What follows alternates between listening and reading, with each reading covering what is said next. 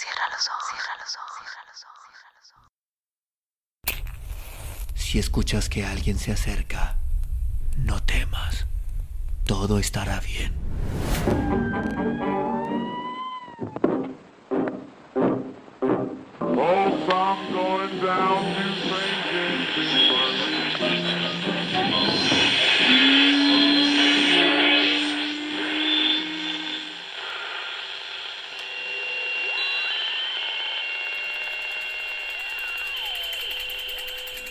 Estás escuchando, Crónica, Crónica Lunares, el lugar, el lugar donde, donde tus entra por tus oídos.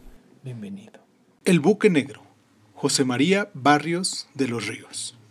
Corría el año de gracia de 1716. Era el mes de octubre y los padres de la misión de Nuestra Señora de Loreto no recibían cartas ni víveres desde enero. La carestía era inmensa. Todas las tardes se sentaban, después de las preces públicas, a vigilar tristemente el Golfo de Cortés, con la esperanza de avisar el barco protector que aguardaban hacia luengos meses.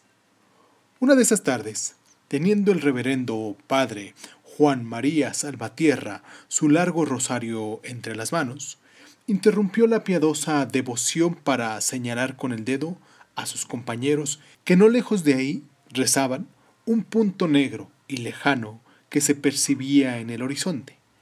Este pecadillo de distracción, que el santo jesuita lloró como un niño el resto de su vida, escandalizó a los otros padres, los cuales, no haciendo caso de la señal del Padre Superior, continuaron su rezo impasiblemente.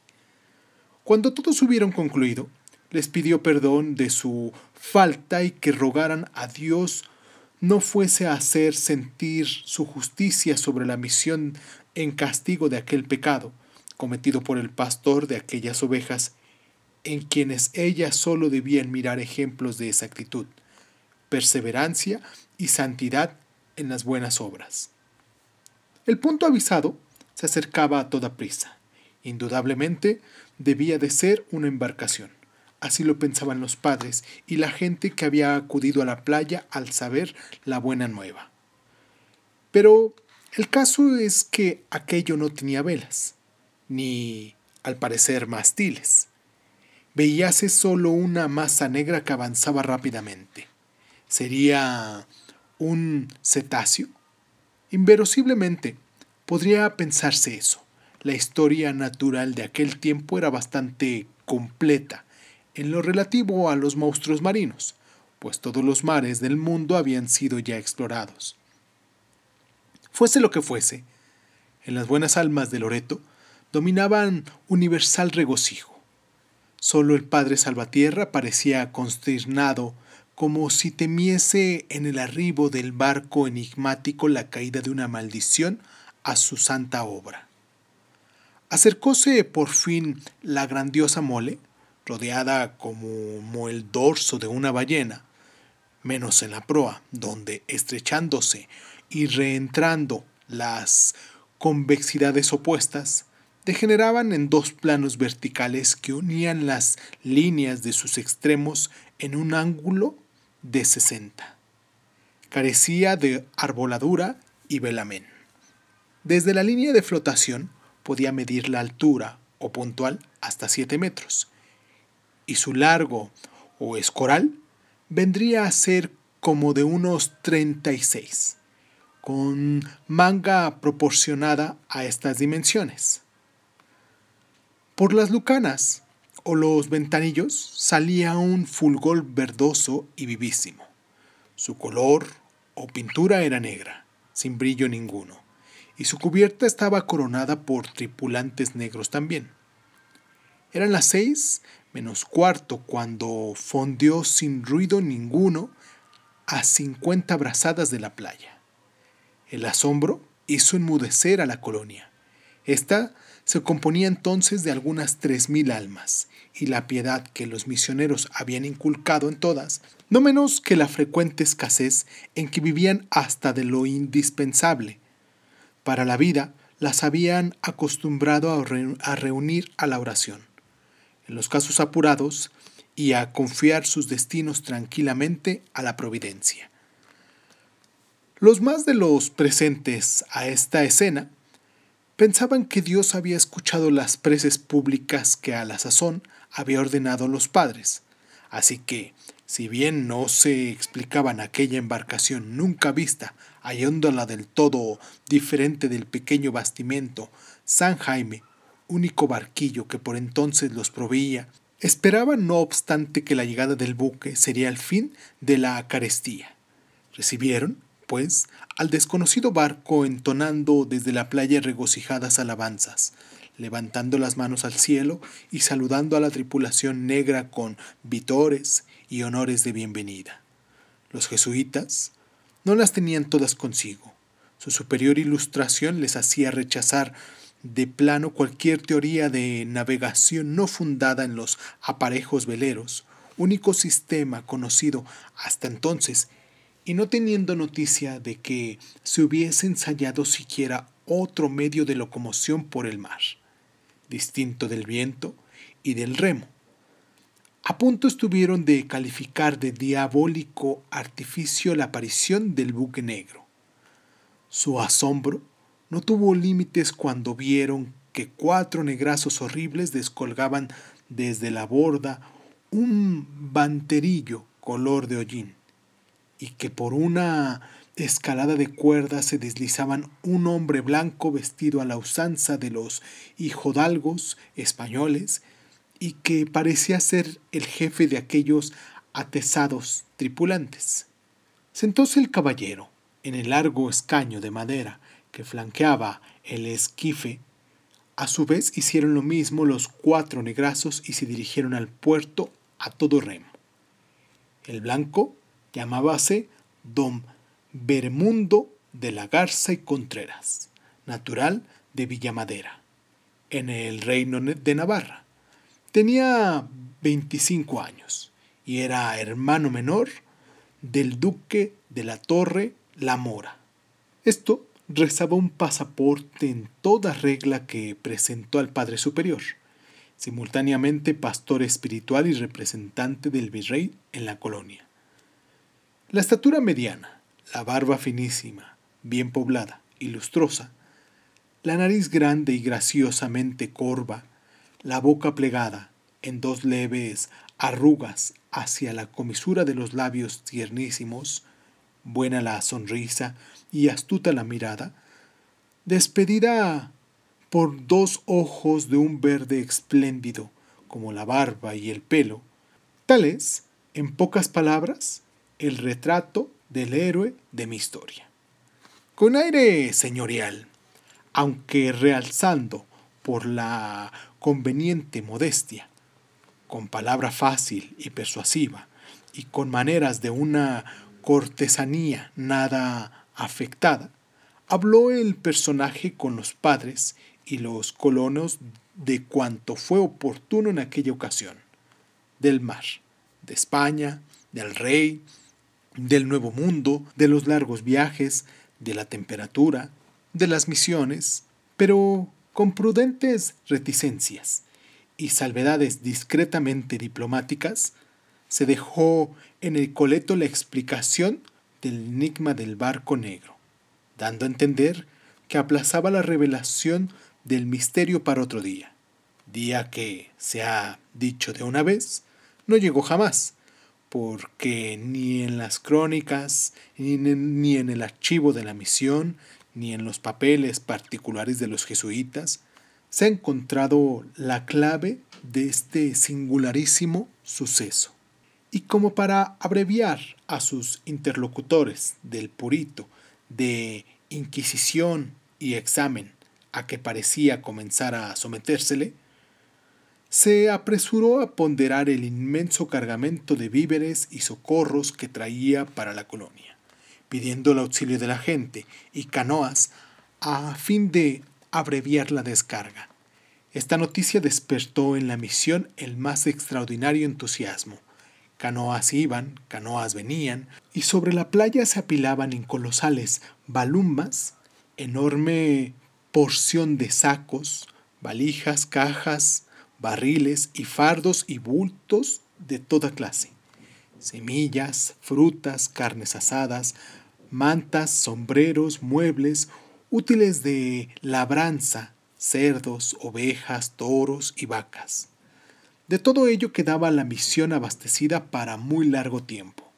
La descarga duró cerca de tres días, durante los cuales a los colones los tuvo sin cuidado el problema náutico del barco sin velamén ni arboladura, ateniéndose prácticamente a la solución en alto grado gastronómica, indumentaria y agrícola que les deparaba el botín enorme.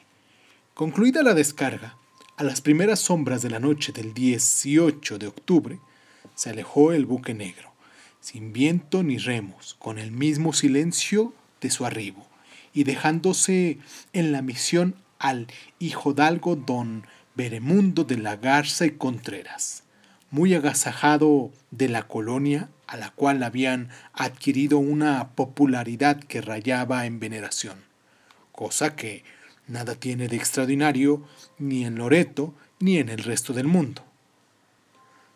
Al padre Salvatierra le supo muy amargo todo aquello aunque fuese su huésped navarro y hermano de un duque de la corte de España.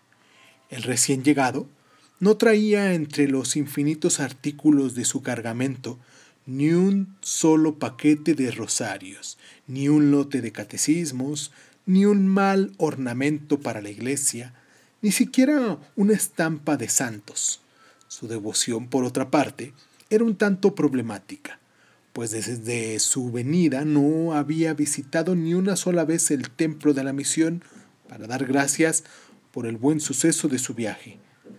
A efecto de tentar el corazón de aquel impio, ordenó el padre un Te Deum solemne, una acción de gracias por los socorros recibidos en el buque negro. El señor, don Beremundo, concluyó el acto con todo hijo de vecino, sin distinguirse de los demás por la particularidad, sino porque no hizo la señal de la cruz ni antes ni después del piadoso ejercicio, en lo cual nadie paró mientes. Pero aquí que, al concluir el cántico religioso, y al volverse de frente a los neófitos el buen padre para bendecirlos, sintió tan grande inmovilidad en el brazo derecho que apenas pudo levantarlo, y sin poder trazar en el aire la sacrosanta enseña, dejó caer la mano sobre el muslo con la pensantez de plomo y sin poder evitarlo. Lleváronle de ahí en brazos, porque era presa de una tenacísima fiebre. Algunos días después, convaleciente y siempre triste, embarcóse para la Nueva Galicia en busca de salud y reposo. Y no pasó mucho tiempo sin que exhalase en Guadalajara el último suspiro. En las supremas ansías de, de la agonía, dirigiendo la montesina vista hacia el occidente, intentó bendecir de nuevo, aunque fuese desde tan lejos la misión de Loreto y sintió esta vez rebeldes sus nervios y pesada la mano, falleciendo sin derramar sobre sus catecúmenos el postrer sentimiento de su vida. Pero volvamos a Loreto. Don Beremundo, con las simpatías que le habían conquistado su desmedida generosidad, con su despejado y siempre listo cacumen, y con la fortuna que le acariciaba notoriamente desde su llegada a aquellas playas, comenzó a prosperar en grande en todas las empresas que acometía su audaz y nunca dominado carácter. Expediciones de buceo, plantíos de cereales, cabotaje por su cuenta en el Golfo, exploración de vinos y frutas. Cuanto intentaba le colmaba de riquezas al inaudito extremo de que a fines de 1718 sus tesoros eran incalculables. De cada valva sacaba una perla, de cada semilla un mundo de semillas. No sé si mis oyentes estarán de acuerdo conmigo en que no hay en este ascenderado planeta cosa alguna que más despierte la envidia de los mortales puede ver que el prójimo se hace rico. Lo cierto es que las gentes de la misión comenzaron a murmurar de don Beremundo, cosas maravillosas y nunca oídas. Decíase que su riqueza era dádiva demoníaca, que un pedazo trazado de gruesas líneas negras, que a nadie había dado a leer don Beremundo, pero que éste ojeaba de vez en cuando sentado en la playa, contenía el convenio firmado de puña y letra de ambos contratantes, mediante el cual don Beremundo transfería a Satanás el demonio de su alma con exclusión de los derechos de Dios y a cambio de riquezas. Y para confirmar este dicho, añadían que al fin o a la postre, el buque negro se lo habían de llevar en el cuerpo y alma. Finalmente, en la decadencia de la misión, no tenía otra dada que el arribo de Garza, a quien debía atribuirse a sí mismo la parálisis aguda del brazo del padre Salvatierra, así como su inesperada y prematura muerte. Y en estas y otras semejantes pláticas, esparcidas primero soto voz y transmitidas después de padre a hijos ya con mayor libertad y garrulería, porque don Beremundo se iba envejeciendo y tornando en débil esta antigua. Transcurrieron hasta 50 años, sin que por lo demás en el lapso de este tiempo dejasen los buenos feligreses de Loreto de solicitar y percibir en Pingüis demostraciones constantes y sonantes, los desbordamientos de la libertad siempre inexhausta del hijo d'algo. Y esto prueba otra sencillísima observación que se me ocurre. Sí, a mis oyentes no les incomoda. Y digo, me ocurre, no porque sea nuevo, sino porque viene a cuento. Y es que nada hay en este bajo mundo que armonice mejor las voluntades y trueque en servidores obsequiosos a los malquerientes, como la generosidad y largueza en las dádivas. Y así, don Beremundo, aunque visto con desconfianza y antipatía, no tuvo en torno suyo más que atenciones, servicios y alabanzas. Solo le abandonaron sus convecinos cuando cayó en cama atacado de extraña dolencia que nadie diagnosticó ni pudo curar en la colonia. A pocos días de estar enfermo, don Beremundo volvió a visitar el buque negro desde las playas de Loreto. Con rapidez inusitada en embarcaciones comunes, se acercó al puerto silenciosamente, sin velamen, sin arboladura, sin jarcias, lleno de una intensa luz rojiza que se veía a través de los vidrios de las lucanas y lumbresas y movido no se supo de fuerza misteriosa. Salieron a cubierto cuatro negrazos, descolgaron una esfinge, se metieron en él, remaron hasta atracar en el desembarcadero, saltaron tres de ellos en tierra y se dirigieron a casa de Garza y Contreras, lo llevaron en brazos y envuelto en sus ropas de cama, lo embarcaron en aquel batel negruzco. Volvieron a remar hacia el buque negro, a donde subieron con el moribundo y zarparon sin rumbo y con rapidez, perdiéndose bien pronto de vista el barco maravilloso en las lejanías ensombrecidas de la mar, que ya empezaba a obscurecerse con el capuz de la noche el país de las perlas y cuentos californianos.